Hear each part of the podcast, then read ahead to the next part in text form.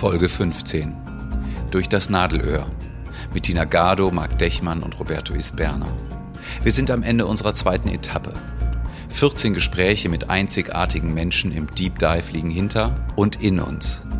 Für uns der richtige Moment, zu dritt darüber zu reflektieren und kaleidoskophaft einzelne funkelnde Stücke gegen das Licht zu halten und uns gegenseitig zu erzählen, was wir darin sehen und woran es uns erinnert und wozu es uns ermutigt. Vom Lockdown, der wie eine Chemotherapie erstmal alles platt macht. Von der Schönheit der Chance, von Narrativen im Plural, vom B-Sinnen aufs Innere und von Segelschiffen, die im Tsunami nach Orientierung suchen. Die Reise geht weiter. Das neue Normal. Was steht jetzt eigentlich an? Unser Podcast in der zweiten Staffel mit Marc Dechmann, Roberto Isberna und Tina Gado. Die letzten Monate haben die Welt, Europa, Deutschland, unser Alltagsempfinden mehr verändert als die letzten Jahre. Warum ist das so? Und vor allem, wo kann uns das hinführen? Wo soll uns das hinführen? Und was brauchen wir dafür? Herzlich willkommen zu unserer 15. Folge von Das neue Normal. Was steht jetzt eigentlich an? Mein Name ist Tina Gado. Ich sitze heute zusammen mit meinen Kollegen Marc Dechmann und Roberto Isberner ohne einen Gast. Das ist deswegen so, weil wir in einer Zwischenbilanz oder in einer Zwischenreflexion plötzlich gemerkt haben, welch unglaubliche Kraft diese Gespräche, die wir geführt haben, in uns entfaltet haben und wir haben beschlossen, dass wir uns gegenseitig unterhalten wollen über ähnliche Fragen wie die, die wir unseren Gästen gestellt haben. Und natürlich mit dem Wissen von 17 wunderbaren Gesprächen, die uns die letzten Monate auch zwischen diesen Podcast-Folgen intensiv begleitet und beschäftigt haben, dass wir diesen Reichtum noch einmal reflektieren wollen und miteinander weiterdenken wollen und vielleicht noch einmal pointiert, ja, hier ins Gespräch bringen möchten. Und deswegen freue ich mich sehr auf die nächsten 45 Minuten mit dir, lieber Roberto, und dir, lieber Marc. Und fange mit einer Frage an, die wir uns jetzt weitergeben wollen, nämlich, und ich fange an mit dir, Marc, wie hallen all diese Gespräche der letzten Wochen und Monate in dir nach? Ja, danke. Ähm, auch dir willkommen, Tina. Wie schön, Vielen Dank. dieses Gespräch mit euch beiden zu haben bei mir hallen so viele Gespräche nach. Und wenn ich äh, genau reingucke und du sagst, wir haben 17 Gesprächspartner, dann halt bei mir natürlich zuerst das Gespräch mit äh, Ansgar, mit Ansgar Wimmer zusammen, der sich als äh, derjenige äh, in der Rolle des 18. Kamels begreift, äh, der sich für eine Zeit dazustellt und sagt, na, und damit entsteht etwas Neues und dann kann ich wieder meiner Wege gehen. Ähm, diese Folge äh, unbedingt hören.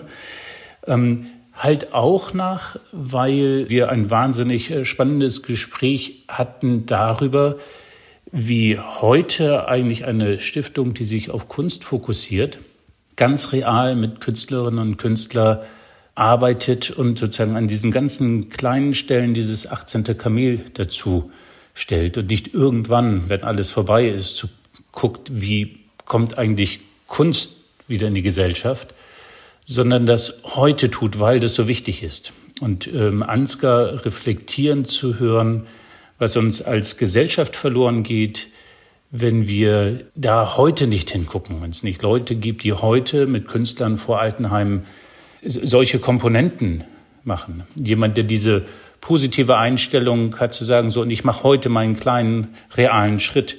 Ich suche heute nach dem Positiven und nach der Aufmerksamkeit für den Einzelnen den Zufall kann man hassen oder mögen. Das ist so eines, einer der Sätze, der mir da sehr, sehr nachhängt. Und das ist aber eigentlich dann die Eintrittskarte in viele, viele tolle Gespräche, die genau Sachen, die man eigentlich weiß, nochmal anders vertiefen und also wo ich wirklich sehr merke, dass mich das sehr berührt hat. Aber Roberto, ich spiele spiel an dich weiter. Das, das ist, merke ich so, oh, ja genau, das 18. Kamel von Ansgar ähm, zu unseren 17 Gesprächspartnern war der Einstieg. Ähm, was ist der Funke, der bei dir jetzt gerade angeschlagen wird? Ja, ganz besonders äh, halt der Gedanke nach, insbesondere aus der Folge mit ähm, Sonja und Simone, das Thema ja Selbstgenügsamkeit, Selbstliebe, Dieser Gedanke kam jetzt bei mehreren Folgen auch auf, aber da für mich ganz explizit, wo es dann darum ging, dass natürlich dieses Jahr mit all den Herausforderungen und ja, Disruption auch ein Stück weit Raum und gleichzeitig auch eine Art Pflicht gegeben hat, erzeugt hat, sich mit sich auch zu beschäftigen und nochmal auf sich zu gucken und ähm, ja, dann darüber hinaus auch auf den Gedanken zu kommen, okay, wer bin ich eigentlich hier in dieser Welt, wenn bestimmte Selbstverständlichkeiten eben nicht mehr selbstverständlich sind, beispielsweise meine Arbeit, dass ich eine habe, wie ich gearbeitet habe, was ich brauchte, um diese Arbeit durchführen zu können, aber auch ja gängige ja, Selbstverständlichkeiten im Alltag. Und da nochmal zu gucken, was ist eigentlich Luxus, was ist kein Luxus, was brauche ich, damit ich weniger von außen brauche. Wo wir jetzt auch wieder nochmal bei einem Satz von Ansgar wären, nämlich ich habe genug. Also das ist auf jeden Fall der eine große Weg, Gedankengang, der sich äh, bei mir entwickelt hat. Ähm, der andere Gedankengang äh, waren so zwei Sachen. Das eine ist auch die demokratische Diskussion oder die Diskussion über Demokratie mit, mit Ilan in Folge 4. Und der andere äh, Punkt war das eher so was Emotionales. Äh, ich nenne es mal so eine Art Niedergeschlagenheit in äh, Folge 5 von Volkert, der ja Kultur und Musik einfach braucht, wie, ne, wie die Luft zum Atmen. Und wenn das nicht möglich ist, da auf Dauer natürlich auch die Energie in Anführungsstrichen flöten geht. Also von daher auch nochmal diese zwei weiteren Aspekte, ja, sind total präsent. Und jetzt bin ich natürlich gespannt, Tina, jetzt haben wir schon viele Dinge genannt. Was ploppt bei dir auf? Was halt bei dir nach? Ich kann vielleicht mit meiner Antwort auch ein paar Dinge miteinander verbinden, weil ich interessant finde, also als ich euch jetzt gerade zugehört habe, ähm, kam mir das Bild des Segelschiffs in den Sinn das wir zweimal in unseren Gesprächen hatten, nämlich ganz am Anfang und ganz am Ende. Volkert ähm, hat sogar seine Folge nach dem Segelschiff benannt, wie schaffen wir es loszusegeln. Für ihn stand das Segelschiff für Aufbruch, für Neues entdecken, für rausfahren, ähm, sich dem Unbekannten aussetzen. Und das ist das, was uns Menschen auch Bewegung oder, oder Feuer gibt und ähm, uns anspornt. Und in der äh, letzten Folge jetzt mit unserem Kollegen Paul war das Segelschiff die Antwort auf Ansgars Frage. Also das, das Segelschiff zog sich irgendwie durch oder das Boot oder das äh, Schiff. Und Paul hat das Segelschiff genannt als Metapher für, für ein Gefährt, das wir im Moment brauchen, um sanft mit dem zu segeln, was da ist und was um uns rum ist. Also, dass wir die Winde, die Stromschnellen, dass wir alles, was die Natur uns bietet, gut nutzen, also sehen, schnell erkennen und gut nutzen und das Segel so ausrichten, dass wir eben da durchkommen und dass wir dabei Spaß haben und dass wir eine schöne Segelfahrt haben. Und ich finde, da sind ganz, ganz viele Bilder drin, die ich mitnehme aus vielen Gesprächen, nämlich Einmal so dieses, das war viele, viele unserer Gesprächspartner haben nach innen geguckt und haben die Aufrichtigkeit bei sich gesucht, haben also sehr selbstkritisch gefragt, was will ich eigentlich, was ist mir wichtig und bin ich mit dem, was ich tue und sage, aufrichtig. Das habe ich bei Ilan gehört, äh, der das als Motor für sein Wirken im Außen sieht. Das hat Volkert sehr deutlich gesagt und ähm, das hat auch ähm, Kirstin betont, ähm, dass sie nach innen schaut und auch ihrer Gemeinde versucht, dieses, den Innenblick zu ermöglichen. Ähm, und gleichzeitig ist das Segelschiff natürlich auch Bild für das Außen. Also äh, ganz genau wahrzunehmen, was brodelt da um uns rum? Wo sind die Stromschnellen? Was für Winde und was für Stürme brauen sich eventuell zusammen? Kann ich die rechtzeitig erkennen?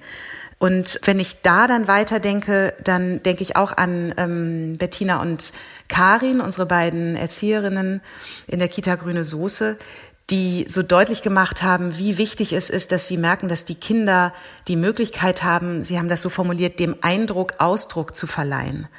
Da spielte auch die Kunst wieder eine Rolle. Also wie können wir über Kunst Teilhabe organisieren? Und das bedeutet ja nichts anderes als nach innen zu schauen, aufrichtig zu fühlen, aufrichtig zu verstehen, was beschäftigt mich, um dann dem nach außen Ausdruck zu verleihen und im dann könnte man weiterdenken, also die Gespräche für mich, die, die, die verketten sich so schön ineinander. Dann könnte man mit Ilans Worten sagen, und dann wirklich das tun, was wir in dem öffentlichen Raum dann auch sehen und Demokratie und wirklich politisches Gestalten und gesellschaftliches Gestalten wirklich auch greifbar und sichtbar machen. Und so könnte ich eigentlich weitermachen. Also sobald man anfängt laut zu denken, kommen die Zitate wieder in den Kopf und ich merke an euren, euren Gesichtern, wie ihr gerade reagiert, dass euch das ganz ähnlich geht. Ja, absolut, absolut.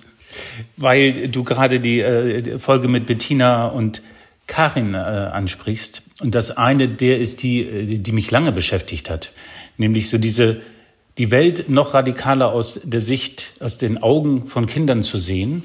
Und zwar auch in einer in einem Rahmen von Kindern, die eben nicht sozusagen so den normalen privilegierten ähm, Rückzug in die Familie möglich machen können, sondern die in äh, wirklich differenzierten, schwierigen teils äh, Situationen sind. Und darüber diese Resonanz, die, die wusste ich logisch, aber diese Resonanz zu spüren, was passiert mit uns eigentlich im Moment in Gesellschaft, was mich sehr nachdenklich traurig gemacht hat, und auch zu sehen, was bedeutet das eigentlich mit den eigenen Kindern und dem Kontakt oder der Kontaktlosigkeit? Was, was, was passiert da? Und einen zweiten Gedanken, den ich noch äh, ansprechen möchte, dieses Gespräch mit Kirstin hast du ähm, auch mit aufgerufen. Das würde ich ein bisschen zusammenbringen in das Gespräch, was wir von Down Under hatten. David Denbrough. Es braucht neue Gespräche. Also das, äh, Kirstin sagt, im, im Grunde sind die Gespräche eben nicht da zu suchen, wo wir eigentlich uns bestätigen und alles schon wissen, sondern wo entsteht neue Information und wo ist dieser Grenzbereich? Das ist auch etwas, was Ilan deutlich macht. Die, die, sich die Mühe des Grenzbereichs zu machen, weil da die Gespräche sind, die, die, die echte Diversität machen, die echte neue Information machen. Und David, der eigentlich mit seiner Idee von Storytelling, Narrative Practice, daraus fast eine Kunstform erstellt, indem er berichtet von, naja, mit den chinesischen Kollegen, die er hat, in Kontakt zu kommen, als die Pandemie ausbricht und umgekehrt. Und von Paolo Freire diesen Satz, You're looking for answers in the wrong places zu stellen. Also bis hin zu, wenn wir uns eine Frage stellen, äh, was steht jetzt eigentlich an, wo muss ich denn eigentlich hingucken? Wo muss ich denn eigentlich hingucken? Und das hat mir viel Swing gegeben. Und ihr beide brennt auch, äh, Roberto Tina. Ja, ich würde gerne noch mal bei der Perspektive der Kinder ähm, anknüpfen. Ähm, da ist auch noch ein, ein Gedanke aus Sonjas Folge da, ähm, der natürlich auch schon vorher existierte, aber sie hat es dann auch noch mal gut eingebettet, nämlich äh, from Ecosystem zu Ecosystem. Und ähm, ne, also das ja natürlich auch so die Ansicht besteht, dass die Kinder dieses Ego-System ja erstmal erlernen und dann geht es dann darum, das zu verlernen. Und deswegen am besten natürlich zu schauen, dass wir es gar nicht erst erlernen, sondern generell diese Ecosystem-Brille aufhaben. Und da fällt mir dann auch direkt die Frage von Sonja ein, die noch im Raum schwebt, die würde ich euch gerne stellen. Und ähm, ich äh, mal gucken, wer von euch als erstes drauf anklingt, nämlich die Frage, die Sonja uns mitgegeben hat, was können wir von unserem Fünfjährigen selbst lernen? Und dann gucke ich einfach mal, wer von euch beiden da sofort drauf einsteigt. Ich äh, erlaube mir nicht auf die Frage einzusteigen, sondern auf etwas äh, zu antworten oder zu reagieren, was du davor gesagt hast. Dies from Ecosystem to Ecosystem, ja. Und gleichzeitig haben wir alle festgestellt, dass in allen Gesprächen äh, der Blick nach innen, also erstmal zum Ego, zum gesunden Ego, gerade ansteht. Also so würde ich es eigentlich formulieren wollen und vielleicht auch noch, noch mal an unsere erste Folge erinnern mit, mit Albert, der von einer Gemeinschaft der gereiften Individuen gesprochen hat. Und diese Sinnorientierung, die er beobachtet hat, und er sprach sogar von Sinn-Startups in unserer Gesellschaft, die zieht sich ja auch durch, durch unsere ganzen Gespräche. Und mein Eindruck ist, dass, dass das gerade wirklich ansteht, dass wir uns alle besinnen auf uns und auf unsere kleinen, kleinen Gemeinschaften, um dann überhaupt das große Ganze erst wieder sehen zu können. Also sich überhaupt erstmal besinnen können. Ja, und die, äh, unsere Bonustrack hier Xmas, wo ähm, Paul sehr deutlich sagt, wie, es ist, als wären wir vor eine Wand gefahren. Und ich glaube, er hat einen interessanten zusätzlichen Aspekt gemacht. Auf einmal hältst du dir die Nase und die Stirn, weil es erstmal schmerzhaft ist. Aber diese Rückbesinnung auf das, was ist nahe dran. Also, dass wir dieses theoretische System weit weg mit diesem Knall ist auf einmal ist das nahe gekommen, die Welt, die Gesellschaft. Äh, und das, was Gesellschaft ist, sind die Leute, mit denen wir zusammen leben. Und darüber Resonanz zu haben. Und Roberto, ich habe deine Frage nicht vergessen, aber diesen, diesen Diskussion. Ich würde einen gern noch ergänzen. Das hat mir bei der Folge mit dem Tillmann Wörz, die ihr gehabt habt, so gefallen.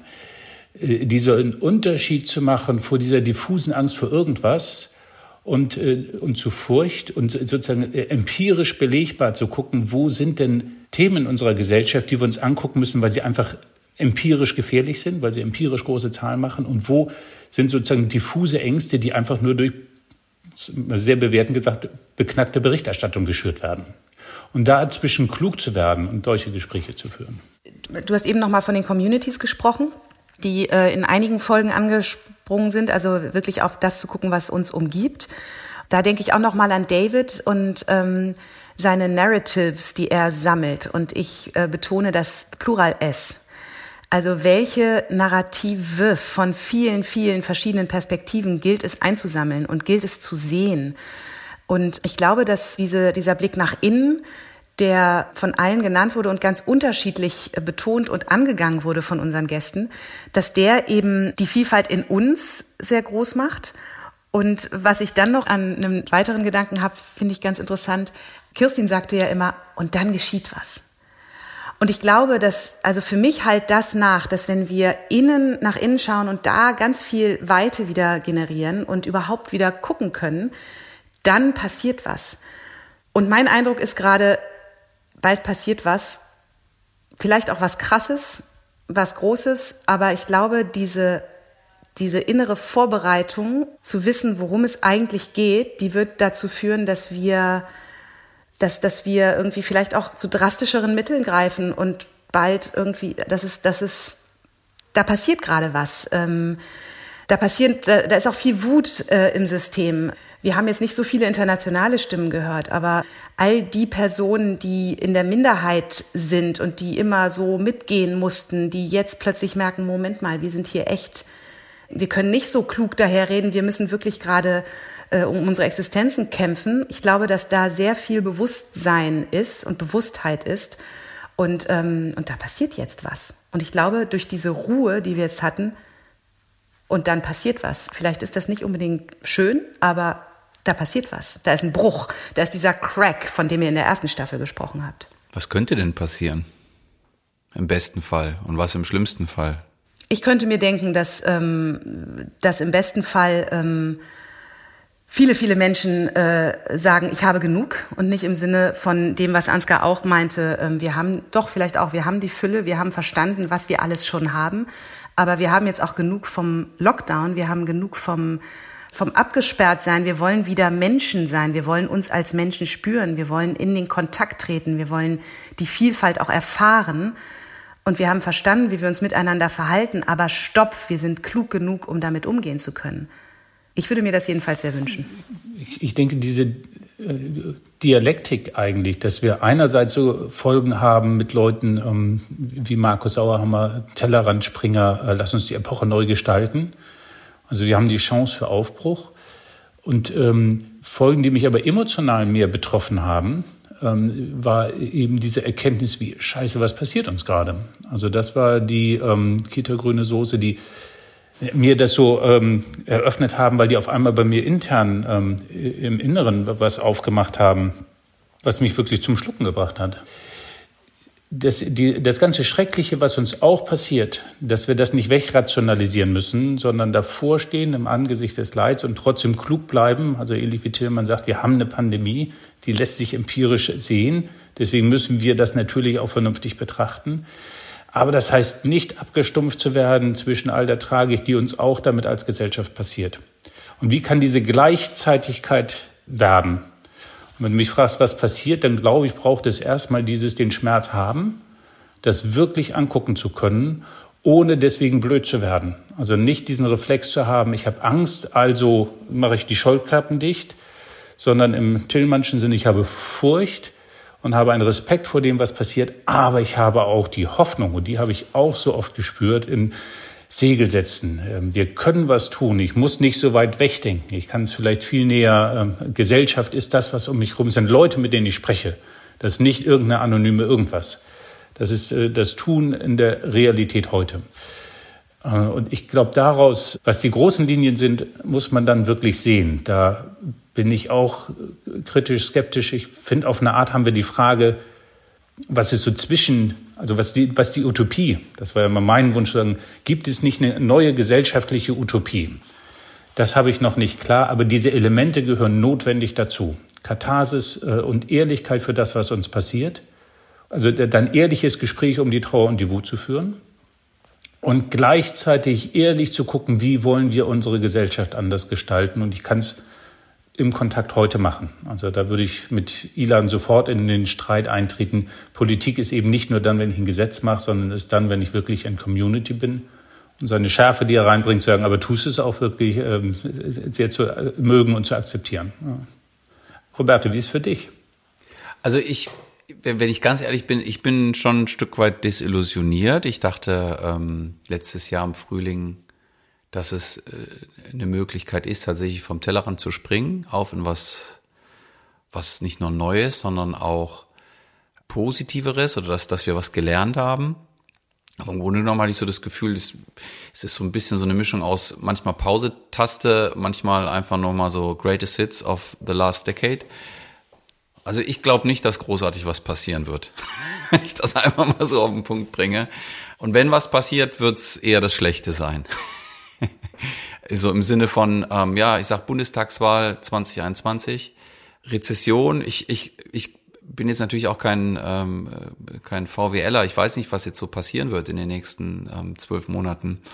Aber ich weiß nicht, mir fehlt gerade äh, ein Stück weit auch so diese Zuversicht aus diesen kleinen Puzzlestückchen, die auch bestimmte Communities sind, die Gespräche sind, die äh, zivile Initiativen sind, die ähm, ja auch Demonstrationen sind, daraus so ein größeres Ganzes zu sehen, dass sich das untereinander, dass sich das Konstruktive untereinander so vernetzt, dass da was, was Produktives, Zukunftsweisendes draus entsteht in den nächsten Monaten.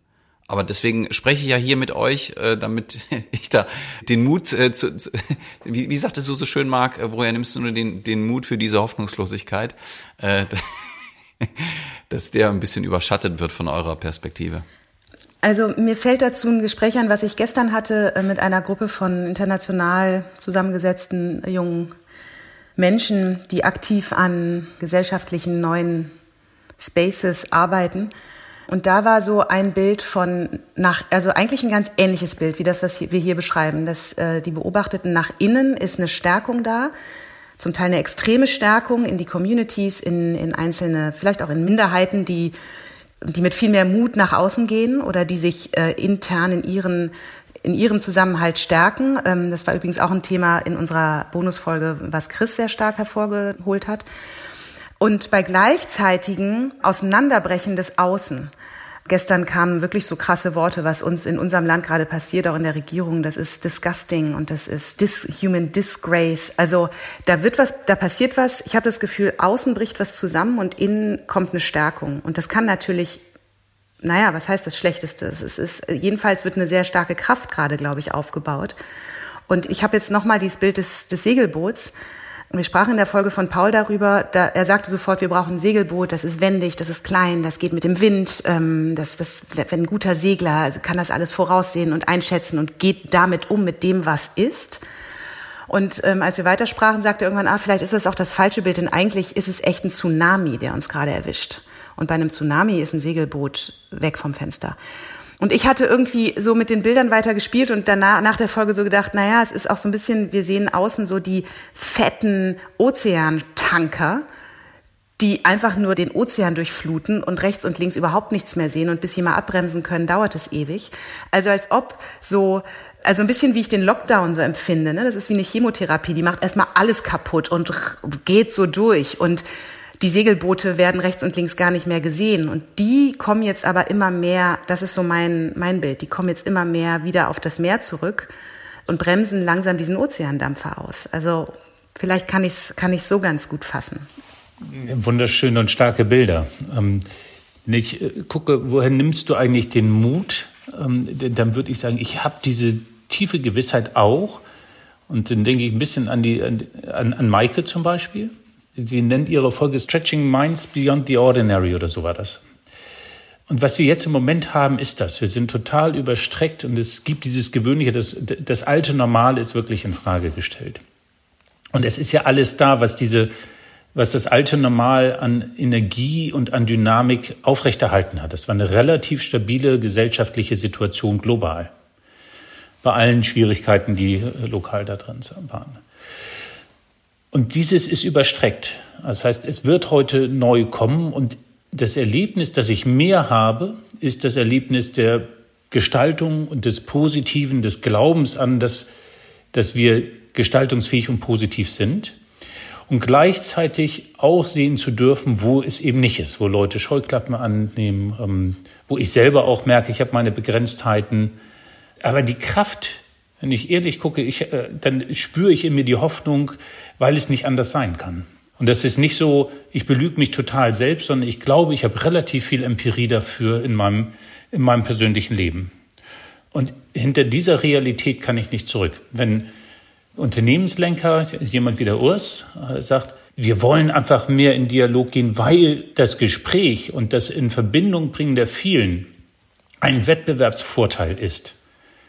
Und er sehr klar sich gegen Sozialromantik abgrenzt, zu sagen, das ist etwas, was heute dran ist dann habe ich das Gefühl, dass wesentliche Leute, und ich kann nur hoffen, dass sie erfolgreicher sind, dass wesentliche Leute sagen, ähm, wir müssen heute Probleme anders angehen. Und ich habe die gleiche Sorge, die du hast, fühle ich auch in mir. Tina, du. Ja, dieses ähm, ganz nah dran sein äh, und in Kontakt gehen und in Kontakt bleiben, das klang ja auch in all unseren Folgen durch. Und was, was ich gerade so spüre, ist, eigentlich sind wir sind wir alle miteinander, mit unseren Gästen, aber wir auch in den letzten Monaten, in diesem ganzen letzten Jahr, durch so ein U gegangen, ne? zu dem U nach, nach Otto Schama. Also es ist nicht schön, zu diesem Nadelöhr unten zu kommen. Das ist schmerzhaft auch. Und ähm, das, was er auch meint mit dem wirklich anderem Zuhören, also nicht dem Downloaden dessen, was man schon kennt, dass man sagt, ja, ja, wissen wir, wissen wir eh schon.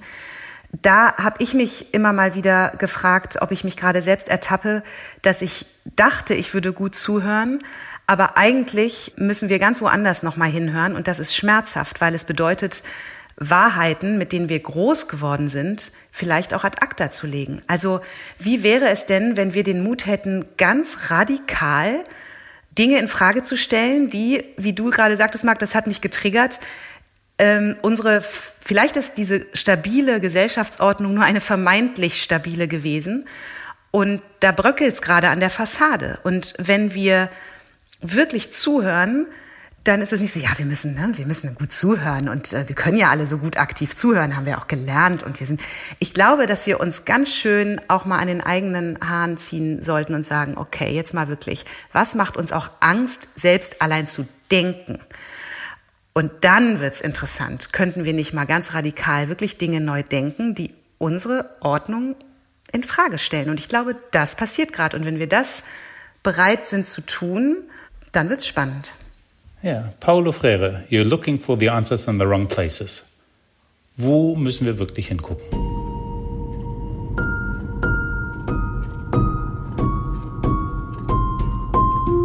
Roberto, du hast vorhin, wir haben noch zwei Fragen offen, weil sonst würde ich euch fast gerne einladen, nochmal eine Flughöhe höher zu gehen, zu haben wir denn unsere Frage, was steht jetzt eigentlich an, beantwortet? Und vorher taucht aber noch die Frage auf, äh, die uns die Sonja, glaube ich, gestellt hat. Wie war die noch, Roberto?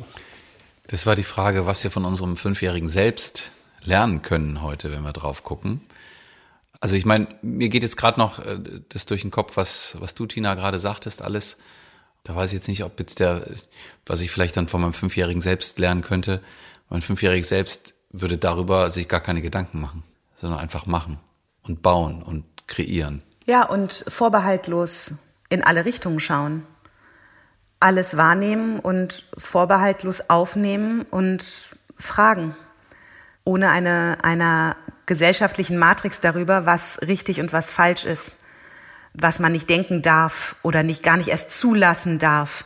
Ich glaube, wir haben viel zu wenige Pluralesse von den Narratives und von den Fragen in den letzten Monaten gehört von Menschen, die sich andere Fragen gestellt haben und die man einfach so weggewischt hat, weil das nicht dem, dem Konsens entsprach, dem vermeintlichen Konsens. Also ich glaube, das, das würde ich auf die Frage antworten. Von meinem Fünfjährigen selbst kann ich das lernen, mir wieder herholen, dass ich ganz vorbehaltlos und ohne Angst, was Falsches zu fragen, ich frage halt einfach, weil es mir auffällt und ich gehe dem nach, das wieder mehr, mehr hochzuholen. Ja, und, und total pur. Also ich habe sowohl dieses so, ich bin traurig und dann weine ich laut. Ja, dann ist so, das finde ich bei Kindern so faszinierend. Von jetzt auf gleich können die wirklich traurig und unglücklich sein und nicht so ein bisschen wie wir. So, das fühlt sich blöd an, sondern da spritzen so, ich kann so wütend sein und im nächsten Moment liegen die sich in den Armen und äh, und haben dieses ganze so. Aber es ist sehr sehr pur und es ist sehr unmittelbar nebeneinander und aufrichtig, um das Wort mal wieder zu nennen, was wir oft gehört haben. Und das, was ich, danke nochmal für den Gedanken, Marc, auch noch von meinem Fünfjährigen selbst lernen kann, ist wieder mehr Hoffnung. Weil so wie, wie man pur und aufrichtig Wut und Trauer hat, geht's relativ schnell dann auch wieder nur ein kleiner äh, Sonnenschein oder ein Strahl und schon ist da wieder Hoffnung da. Das braucht's bei mir jetzt wahrscheinlich ein bisschen stärker. Ja, und wenn es gut ist, dann kommt er zu Papa und wenn alles schief ist, dann hat Papa oder Mama richten es. Ja? Mit dem großen Gottvertrauen oder wie auch immer man es nennen soll, mit diesem großen Vertrauen, wie dann ist alles wieder gut. Ja? Und ich lasse mich in den Arm. Dann muss Papa aber auch so klug sein, die Tränen laufen zu lassen ne? und nicht zu sagen, ach komm, war doch nicht so schlimm. Genau. Stell dich nicht so an. Ja, genau, Sätze, die man nicht, äh, genau aber die wir uns ja auch antun. Diese stell dich nicht so an. Also heute darfst du nicht, sondern in unserer Profession hast du halt positiv zu sein. Es muss leicht sein. Die Provokation kennt ihr von mir schon. Leicht macht nur Sinn, wenn ich auch schwer aushalten darf. Äh, und dieses lassen wir uns doch davon betreffen, was uns gerade passiert. Und ohne sich dafür zu entschuldigen und äh, weinerlich zu werden und all dieses, aber ich muss ja auch weinen dürfen, aber ich muss dann eben auch wieder das andere dürfen. Ja, und darf nicht beides sein. Und wir sind da manchmal sehr erwachsen. Und dann kommen wir vielleicht so in Narrativ, wir, nicht plural, sondern versuchen wir alles irgendwie miteinander zu verrechnen. Und dann wird's halt, naja, vielleicht weniger pur. Wir haben noch eine zweite Frage offen. Ist, ist die jetzt dran? Oder denkt ihr noch? Ja, ich habe auch gerade gedacht, dass die eigentlich, doch, die könnte eigentlich ganz schön passen gerade. Die Frage von Paul. What does beauty mean to you? Die Frage geht an euch beiden Ästheten zuerst. ja, es ist eine ganz, ganz starke, kraftgebende, spendende Frage. Äh, was bedeutet für mich Schönheit?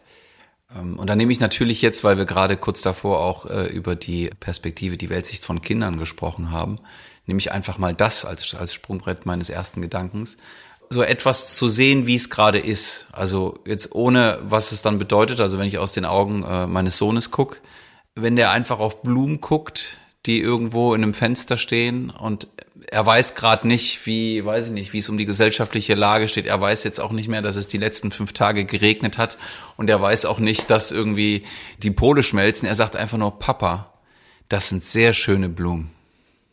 Und ähm, ja, da gibt's viele von solchen Situationen, weil wo wirklich diese Purheit des Moments und der Situation einfach da ist und das so entkoppelt gesehen werden kann. Und was bedeutet das für dich speziell, Roberto? ja, ich bin ja auch, ich bin ja gerade in meiner eigenen Transformation vom Bewerter zum Gestalter. Ne? Und äh, das bedeutet, ähm, glaube ich, je mehr ich Richtung Gestaltung gehen kann und je weiter weg vom, vom ähm, unmittelbaren Bewerten, auch wenn Schönheit natürlich eine Bewertung ist, ähm, aber ich glaube, wenn die Tendenz mehr zum Gestalten geht, liegt viel mehr Schönheit links und rechts. Ja, Tina, und du? Ja, auf die Frage, was mir Schönheit bedeutet, würde ich sagen, alles weil in der Schönheit, das sehe ich genauso wie du, Roberto, aus meiner Sicht irre viel Kraft entspringt und übrigens auch äh, in all unseren Folgen, nicht nur von den Künstlern, die wir eingeladen hatten, war Kunst der Dreh- und Angelpunkt, Musik, Berührung, überhaupt produktiv werden zu können durch ähm, ästhetische Impulse. Das war eigentlich bei allen relevant. Und wir kürzen das jetzt gerade als erstes weg. Das muss man sich auch mal klar machen. Ne? Aber das nur nebenbei. Was Schönheit mir bedeutet, ich sehe tatsächlich, die, die macht meinen Alltag aus. Ich sehe ständig schöne Dinge und das sind, glaube ich, nicht unbedingt objektiv schön, als schön bewertete Dinge. Also ich finde auch vermeintlich Hässliches manchmal wahnsinnig schön und stehe davor, wenn irgendeine Plastiktüte durch die Gegend fliegt oder so. Und aktuell stehe ich jeden Abend von fünf vor sechs bis fünf nach sechs vor unserem Fenster und sehe, wie die Stare sich in unfassbaren Schwärmen am Himmel zusammentanzen. Das ist unfassbar schön und ähm, das gibt mir jedes Mal wieder so ein, so ein Lachen und klar ist das Hoffnung, klar ist das Stärke, klar ist das ganz viel Kraft. Und das Dritte, also sprich die Schönheit in dem zu sehen, was man erstmal nicht so denkt und dann aber auch die Schönheit, die einfach da ist, auch mal kurz äh, wahrzunehmen. Das sind die zwei Dinge, die mir Schönheit bedeuten. Und auch das Dritte, dass ich in unserem Job und auch in dem, was du gerade gesagt hast, in dem Gestalten von Prozessen und in dem Miteinander von Menschen ganz viel Künstlerisches und Schönes sehe. Also wenn wenn wir sagen, der Flow war toll und da ist wirklich was entstanden und nachher war was anders als vorher, dann ist immer was passiert, was mit Schönheit zu tun hat. Immer. Da fällt mir direkt auch ähm, der Song natürlich von Tomte ein, ähm, die Schönheit der Chance. Also wo es genau dann darum geht, ne, der Moment des Möglichen einfach schon als Geschenk, als, als Schönheit zu begreifen, weil man damit natürlich dann auch schon den ersten Schritt gemacht hat im Gestalten. Das finde ich ähm, schön, wie ihr das sagt, weil ich weiß, wie ihr sozusagen so Schönheit sehr bewusst genießen könnt. Oder wir. Ähm, da würde ich mich mal mit, mit einreihen. Für mich ist, glaube ich, diese Frage von ästhetischer Schönheit, die finde ich, die kann ich bewundern und sehr genießen. Diese, diese Schönheit in Verbindung zu haben, also in, in menschlichem, ähm, dafür würde ich wahrscheinlich nicht Schönheit äh, an, an sich nehmen, nicht Beauty als, als als Wort, sondern dieses äh, Verbindung oder dieses Liebevolle, ähm, das wär, wären eher so, so, Wortkategorien, die mir dann oben aufliegen. Aber in diesen Momenten zu sehen, wenn du eben, wenn ich Leute habe, die sich tatsächlich mit Schwierigkeit auseinandersetzen und das, das auf eine bewundernswerte Art und Weise tun und eben dem eigentlich nicht ausweichen, sondern dem Raum geben und dafür ähm, ihre Lösungen äh, oder ihre, ihre Ansätze finden die diese, diesen Hauch mehr Großzügigkeit haben, weil das diesen Hauch mehr Vertrauen macht, ähm, die, die eigentlich in diesen Situationen die, die neue Gesellschaft riskieren. Also das sind für mich Momente, wo ich, ja, meine Gänsehautmomente und äh, dafür ein bisschen auf, oder aufmerksam zu sein und dazu beizutragen, solche Momente mehr machen zu können. Und dann kann ich mich äh, genauso freuen, wenn ihr wahrscheinlich schneller als ich sagt, guck mal, dieser Flug der Stare oder äh, Roberto, wenn du sagst, ihr habt Bilder, wo ich sage, ja genau, da kann ich mich schon an eurer Freude freuen. So.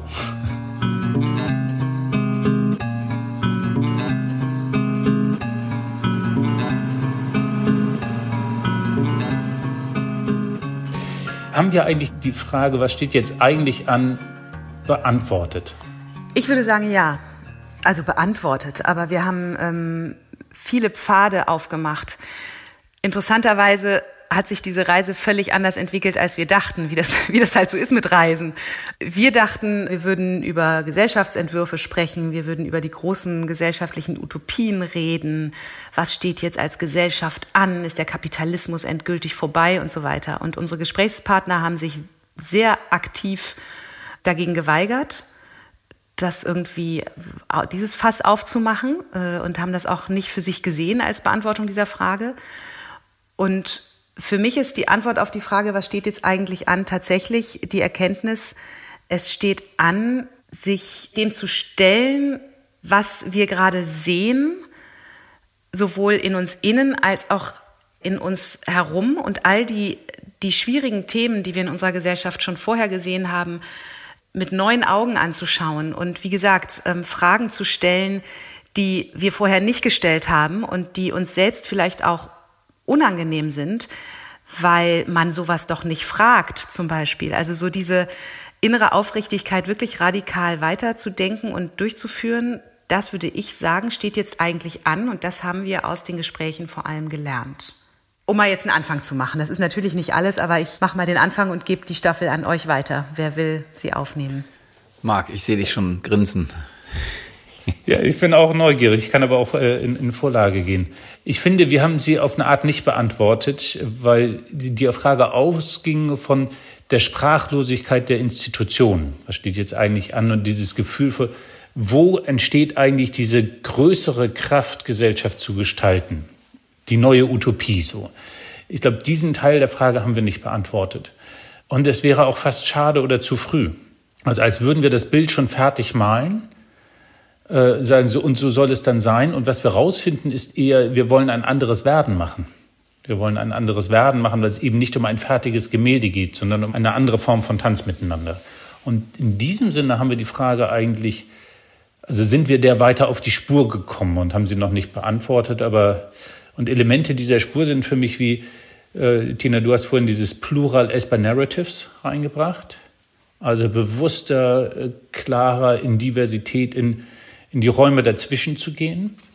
Gesellschaft wieder näher ranzubringen. Also Gesellschaft ist nicht, was äh, irgendwelche Leute irgendwo tun, sondern wo ne, ich bin, äh, ich, ich bin, ich stehe nicht im Stau, ich bin der Stau. Ich habe was damit zu tun. Gesellschaft kommt wieder näher ran äh, und ich kann mich entscheiden, nicht zu fahren und damit Stau weniger wahrscheinlich zu machen. Also es Aber haben wir damit nicht zumindest einen Teil äh, beantwortet? Du sagtest gerade, wir haben nicht beantwortet, woher die Kraft entsteht, Institutionen und Gesellschaft neu zu denken. Die Kraft entsteht in uns. Das, das ist doch die Antwort von allen gewesen. Ja, und gleichzeitig finde ich es zu wenig, wenn du sagst, es ist nur das Individuum äh, und diese Baustellen sind aber da oder diese Bausteine sind da.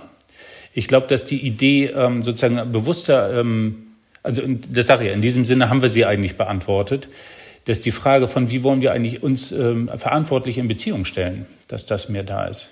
Für mich ist eine der Erkenntnisse, dass dieses äh, Leichtigkeit und Schwere, da purer zu werden und zu benennen, was da ist und das nicht so komplex äh, 30.000 Fuß hoch auf irgendeine Systemdiskussion zu bringen, weil es dann auch weit weg ist von mir.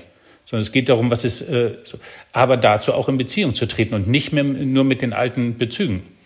Ja, dann ist es nämlich auch nur nett, aber das ist nicht neu. Neu heißt auch, also wenn ich mit Ilan dann gucke, sozusagen, politisch ist eben, heißt sich äh, tatsächlich zu bewegen in Bereiche, wo es Kontakt braucht und Gestaltung braucht. Und das ist nicht bei den Leuten, die immer schon gut finden, was man tut. Ja, dieses Mut und Unternehmertum, ähm, auch im gesellschaftlichen Sinne.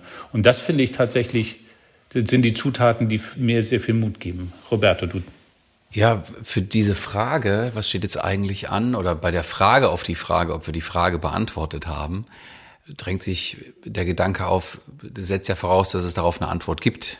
Oder die richtige, oder, ne, so, ich mein, wir haben Antwortmöglichkeiten gefunden, oder wir haben die Frage auch ein Stück weit umformuliert, oder einen Teilaspekt und auf die Frage ne, ist schwierig, so mit Ja oder Nein zu antworten.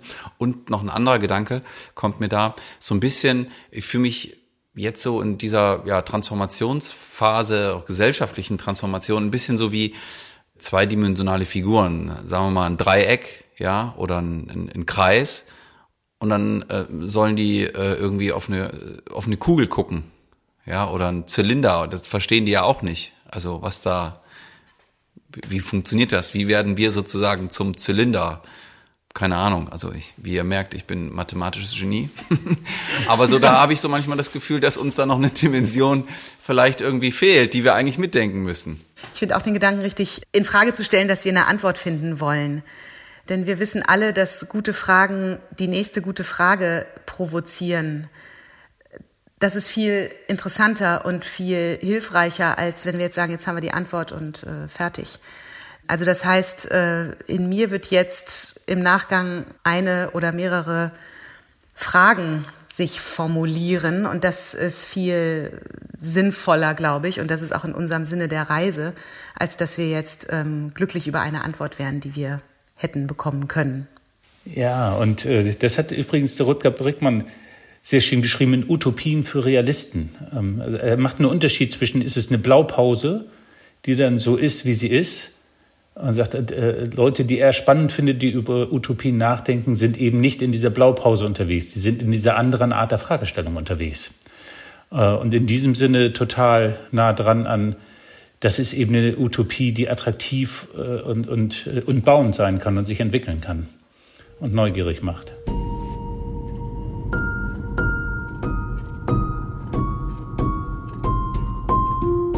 Zwei Fragen.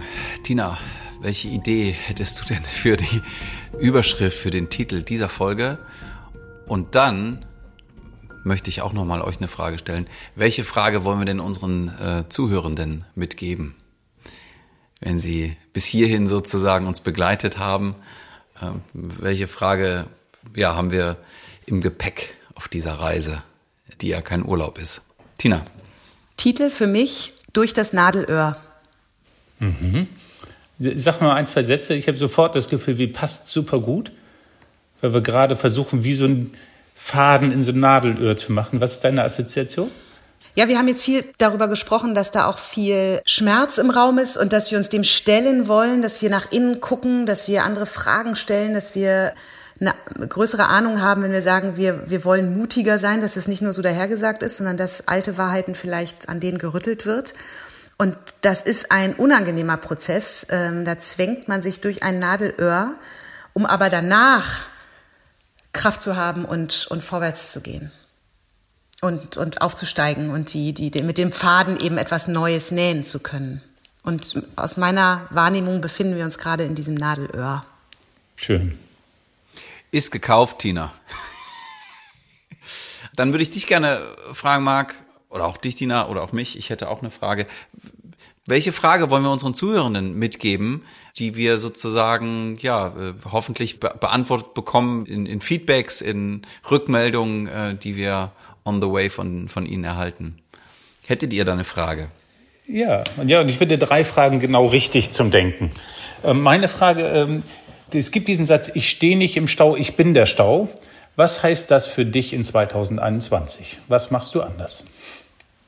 Meine Frage wäre, welche Frage traust du dich vor dir selbst laut zu stellen? Meine Frage wäre, was darf in 2021 passieren? Was darfst du gestalten, damit es für dich ein gutes Jahr war? Gut. Jetzt, wo wir gerade damit angefangen haben, fallen mir ganz viele neue weitere Fragen ein. Das ist interessant und das ist vielleicht, ich nehme das jetzt mal als ein gutes Zeichen, dass wir uns und hoffentlich auch vielen anderen Hörerinnen und Hörern Denk- und Fühlstoff gegeben haben. Wer weiß, vielleicht gibt es ja eine dritte Staffel, keine Ahnung. Das könnten wir ja hier und jetzt entscheiden und wir könnten jetzt schon alle einladen, die hören. Hey, äh, wenn ihr Antworten auf diese Fragen habt oder einfach gute weitere Fragen, schreibt uns. Kessels und Smith, The Learning Company, irgendwo haben wir auch äh, ein paar E-Mails äh, von uns dabei. Wir sind neugierig, was eure Reflexionen darauf sind. Ähm, und ähm, das wäre, wäre ein großes Kompliment an uns, wenn ihr uns einfach da auf eure Fragen und Forschungsreisen mitnehmt. Ja, Tina, Roberta, aber dann lass uns doch mal entscheiden. Dritte Staffel, ja oder nein? Ja. Selbstverständlich. Ja, cool. Großartig. Ich freue mich auf euch und auf das weitere Fortsetzen. Dann dürfen wir allen Hörerinnen und Hörern an den Geräten herzlich danken für das Mithören, für das ähm, ja, eigentlich uns Energie geben, dass wir diese Forschungsreise mitmachen können für das Teilen. Und ähm, stay tuned, schaltet wieder rein. Dritte Staffel wird in den nächsten Monaten auf den Ticker kommen. Bis dahin. Tschüss, ihr beiden. Ciao, vielen Dank. Tschüss.